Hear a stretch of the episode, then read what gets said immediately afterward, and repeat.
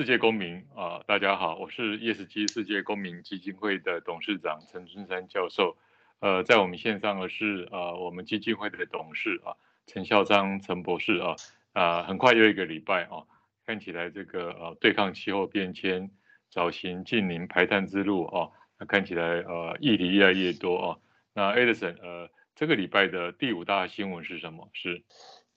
好。哎，这个上个礼拜的话，刚公布二零五零的净零排放的行动计划哈，所以这礼拜的新闻大致也是跟上礼拜有延续性哈。那第五哎条新闻我选择的话是，哎学者哈，就是我国的净零排放路径哈，跟国际方向是契合的哈。这是怎么说呢？其实，在国际上面的净零排放的话，它是有一个联合国。政府间的气候变迁的专门委员会叫 IPCC，OK，然后他们上礼拜在净零排放的二零五零公告之后，他们内部也开个会，哈，那我们的行政院的能源及减碳办公室的副执行长叫林子伦教授，哎，他觉得哈，他看起来整体来看的话，哎，我国上周公布的净零排放路径的话，可能哎。看起来是跟国际最新评估报告的方向是有契合的哈，而且他也觉得哈，整个国安会他提出了近零排放的路径是非常具有前瞻性的，嗯，但是可能有几个小缺点哈，他也提出来了哈，比如说在各部门减量的目标哈太过保守了哈，嗯，那比如说森林的自然的碳碳汇这一块哈。其实这一块的话是最便宜也最有贡献的一个减碳方式哈，但相关部门的话并没有在这块上面有数据的显示哈，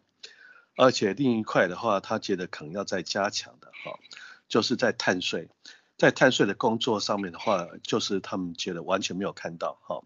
那只留下一行字的话，就是温室气体的减量跟管理方法将会再修改，但比较可惜的话，他是没有提出一个时间表。哦，所以这是大致的整体看法。老师，你觉得呢？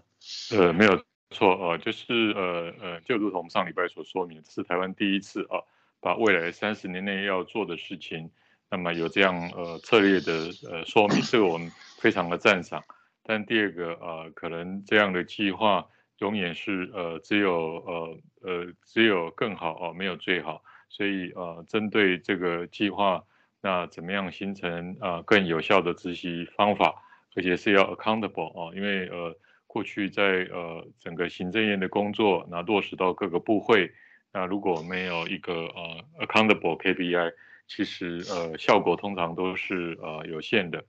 那尤其呃刚才这个呃 Edison 提到的啊，关于呃碳税的这一块啊，或碳交易平台，那呃可能呃政府还在规划啊。所以呃不敢贸然提出来，但是呃我们觉得呃应该把一些原则跟方向，那么能够呃有一个清楚的一个可能性哦，那这样子的话大家都觉得呃更有信心，这也是很多呃大型的制造业啊、认为不只有减碳，同时也能够形成一个呃诱因的机制。Edison 呃这个礼拜的第四大新闻是什么？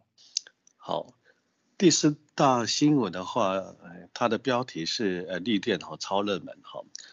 啊，离岸风电哈恐怕会现临演的标的抢标哦，这是什么意思呢？也就是政府的那个离岸风电的第三区的区块正在进行招标，那现在估计的话，在十一月份的话，它刚会四万诶三百万瓦哈，三百诶万就是三 GB 的一个容量出来。那陆陆续续可能会有十四个风场，差不多总共有十个 GB 的容量要整个抢标，但是这一块看起来现在因为抢标抢得非常的激烈，所以有可能台湾离岸风电这次有可能会出现第一次的零元抢标哈。那比较有趣的话就是为什么哈风电的的一些厂商他愿意出那个临演来抢这个标呢？那这一块的话，经济部的能源呃官员的话。他们就觉得，在近零排放的趋势之下，哈，企业有大量买绿电的需求了。即使风电商哈，他出临演的话，到最后也不会是真正卖给所谓卖电给的真正价格，而会业者会是看上的是整个企业哈，去购售的一个电的一个合约，也就是说，未来他们可能就直接把这个电哈卖给企业了。好，比如说沃能，沃能在第二阶段的时候，他在彰化风场里面总共，诶将近有九百二十 M 瓦的一个发电，它整体化它打包就卖给台积电，整体是二十年。那外界也不晓得他们卖了多少钱，但一般来认为的话，可能会卖到三到三点五元。那如果是这个价格，还是非常企业哈会想去买，所以即使跟政府诶强调是用到零块，但是最后方式也可能还是卖卖到企业去。但是这个用零元好来做一个强调动作的话，可能是在亚洲也是绝无仅有的。呃，不晓得老师的看法是这样？是呃没有错呃就是呃刚刚 Edison 所提到的啊，就是整个绿电啊，因为在台湾呃非常在短期的高度需求啊，那这个。呃，形成呃，我想这是一个呃好事情，但是呃，怎么样能够形成一个呃呃一个很好的生态系统，能够呃将绿电的提供跟未来的这个交易平台，那能够呃形成企业的满足跟需求。不过我想基本上是正面的啊，在呃整个需求面的增加，这个在呃三年前五年前是很难看到这样的事情，所以我们期待啊绿电的开发，储能的开发。台湾能够成为啊绿能的啊这个呃这个绿电大国啊，那在这个生态系统能够形成更多的碳权，我想这些都是我们可以努力的。Edison，第三大新闻是什么？第三大新闻的话是，哎，主要的话是一个中经院之前的董事长哈梁启源先生，他现在是在哎中央大学哈，他提出了哈哎哎。就是国产化如果没有跟上需求的话，反而会阻碍整个再生能源的达成率。哈，怎么说呢？也就是说，诶，我现在我们的政府哈，它大力哈去推动所谓的离岸风电的国产化。OK，那也盼望了整个能源转型的过程里面带动整个产业来升级。哈，但我们曾经发生过，就是刚才有提过的话，在第二期的时候就发生过。哈，诶。国内的一个开发厂商得标之后呢，然后又将这个股权整个转移出去，或甚至卖给国外的厂商，其实就是韩国了哈。然后在海外施工，那进行到一半的开发案的时候，然后出现了问题，那陷入所谓的的责任追究的一个责任里面，那新的承接商他就不想去承担这个责任，但是旧的东家的话，大也都脱手了，那变成是到最后没有人要去负这个责任。那如果从这个二零五零的所谓的呃净零排放的一个路径图来看的话，依目前哈，依目前台商的能力哈，那离岸风电的供应链哈根本赶不上建置电力的一个需求。如果这个时候诶国内再坚持所谓的国产化，恐怕第二起的事情会再发生一次，会去拉低整个再生能源的达成的效率之外呢，也会陷入所谓的高成本、风险大的一个窘境。而且到最后，可能保险公司他担心他不敢承包之外呢，那即使跟银行的哈来连带融资的话，恐怕也难拿到一个好的条件。所以这时候我们可能我们政府要开始要整个政策这个问题，是不是不要让第二起那上一次发生的事情再发生过一次？但如果就目前二零五年路径图来看起来，可能要陷到这个循环里面。哦，这是我的看法。老师你觉得呢？是没有错啊，就是嗯，台湾其实呃，利人的这个基础 infrastructure 其实都是很努力啊，但是啊，作为要达成啊再生能源的目标，恐怕这 infrastructure 啊，它本身还有成长的空间，所以呃，到底我们选择哪一个呢？是国产化啊的这个产业基础啊强化，还是呃应该要以达成呃这个绿能效率啊？绿能达成率为主要目标，这个有一点冲突啊。那呃，我个人是觉得呃呃呃，不太可能在短期内用国产化来作为呃 KPI 啊。有时候一个企业一个管理目标，有时候难以兼顾哦。我想应该呃尽可能的达成近零排碳，但是同时也啊能够希望有更多的集团、更大的集团能够把台湾的国产化的呃路径图啊。那么能够成为啊未来我们对更多国家的一个呃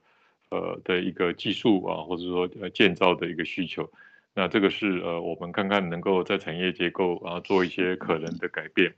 呃，第二大新闻是什么？Edison？第二大新闻的话是台北市哈近年排放哈，鼓励企业节电来换碳权哈，哎，这个是有点意思的哈。这个就是以前的话，就是用所谓的绿电，还不如自己本身来节电哈。现在估算的话，在整个台北市的温室气体的排放量，大概有七成是属于电力使用的一个间接排放哈，也就是所谓的 Scope Two 哈。那其中住商部门又占所谓总排放量。约七十四 percent 左右，因此攸关整个住商部门用电的一个空调及照明等设备的汰换跟效率提升，可能会变成是台北市减碳的一个重大的一个关键。OK，所以现在的话，台北市开始有一些措施来鼓励怎么如何去减碳哈。那其实，在上个礼拜的话，我们有提到哈，就是从今年的七月份开始哈，哎，台湾政府它会开始去加收所谓用水大户的水费。那是不是哎，我们的政府哈也可以同样的哈去考虑到一件事情，也用同样的方案哈，把它用到所谓的用电大户上面去。如果是超用电的话，那我们也可以征收所谓的电费哈。那逐步的话，我们并且把它交在加重，然后用到所谓的个人用户的用电额度上面上。我一直。诶，有个看法哈，就是以前的话一直在用所谓的绿电，还不如好好的思考一下，试试用节电的方式的话，我们达成效率值可能会比较高一点。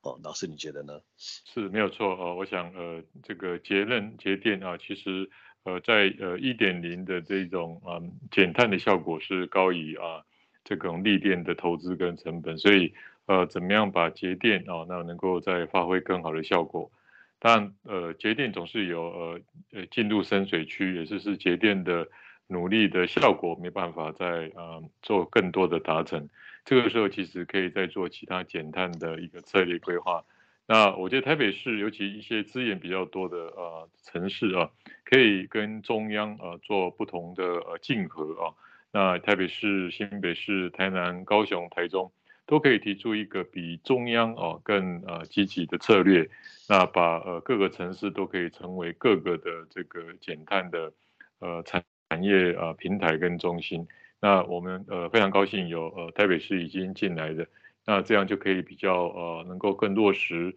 啊各个呃这个呃领域的一个减碳的策略，譬如说建筑，那等等可能在中央必须要去顾虑城乡，顾虑到。呃，整个不同领域的呃议题，但是呃各个区域如果它的特实、它的优势，其实可以大胆把它的呃 pioneer 的 case 啊，pioneer 的 sector 能够快速的减碳，所以我们乐意看到啊、呃、各个城市也能够提出二零五零甚至更早的净零啊这个路径图啊。来，我们今个这个礼拜的第一大新闻是什么，Edison？哎，第一大新闻的话是来自于好商业周刊它的一则新闻，也就是说，他在那个二零五零哎的路径图公告之后呢，他给了一个文章，我觉得非常好。也就是说，在二零三零年之前，其实政府跟企业最重要要做的一件事情，可能是绿电交易。好，为什么呢？因为在二零三零年之前的话，哦，对企业而言的话，可能是绿电。对政府而言的话，可能是绿电，因为整个工业部门占全台碳排超六成左右，然后要把这些高碳排的用电，把它转换成再生能源发电的话，其实因为技术都还不够成熟，所以也只能把这些企业要在市场上去买到绿电，才有可能让台湾达成所谓的净零排放。然后呢，在国内绿电的发电业者，他统计卖给诶。台电的一个绿电，差不多高达七成左右，而剩下的话，它就是在自由市场上面交易，而且价格比较便宜的绿电的话，几乎诶，我们知道九成九哈是被所谓台积电买走的哈。那大小企业，我想每一家都想买到所谓便宜的绿电，但无可厚非的。但是当这个大企业的话将便宜的绿电全部都买光之后呢，相对没有议价能力跟购买能力的中小企业。他只能眼巴巴的看着更贵的绿电，他们原先实力就不足了，但是偏远绿电的话又被比如说台积电又全部都抢走了。OK，那虽然话呢，大企业对绿电有庞大的需求，可以带动整个整体好绿能的产业发展，但是从另外一个角度来看，如果我们想要绿电更普遍，那绿电的交易市场更蓬勃化，需要的是让所有企业都可以参与到其中。哦，也就是说，是不是有一个绿电的一个交易平台？不然的话，大家有能力就去抢绿电的话，那些中小企业他们是没有能力去抢。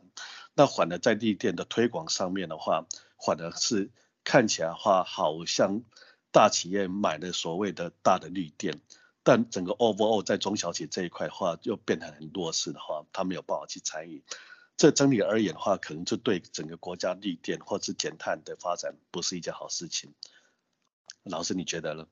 呃，非常好哦，就是呃，绿电的呃产生啊，绿电的交易啊是同等重要。那呃，台湾过去大概就是呃 focus 在呃怎么样产生绿电，那最近开始有呃储能的这个呃工程啊等等的。但是呃，一个市场呃的发展。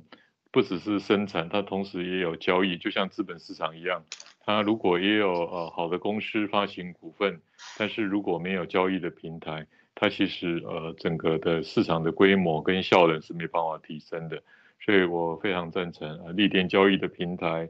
我们碳权的交易的平台，那其实要同时的建立。那目前呃这个规划有些部分可能呃都是在呃环保署哦。那环保署过去没有市场经验啊，它只有呃规范经验，它不太呃确认啊这个市场机制所造成的呃改变啊，所以呃我们都觉得市上交易平台是更重要。那这个部分监管会其实应该来带领啊，那么这个我想这是行政院的职责，要把啊整个呃产生啊跟交易同时建立。那有这样的可能性，那我们中小企业。那我才能够在中小这个在这个交易平台里面取得啊重要的啊位置啊，跟争取它将来如果在国际的贸易也有一些可能性跟地位。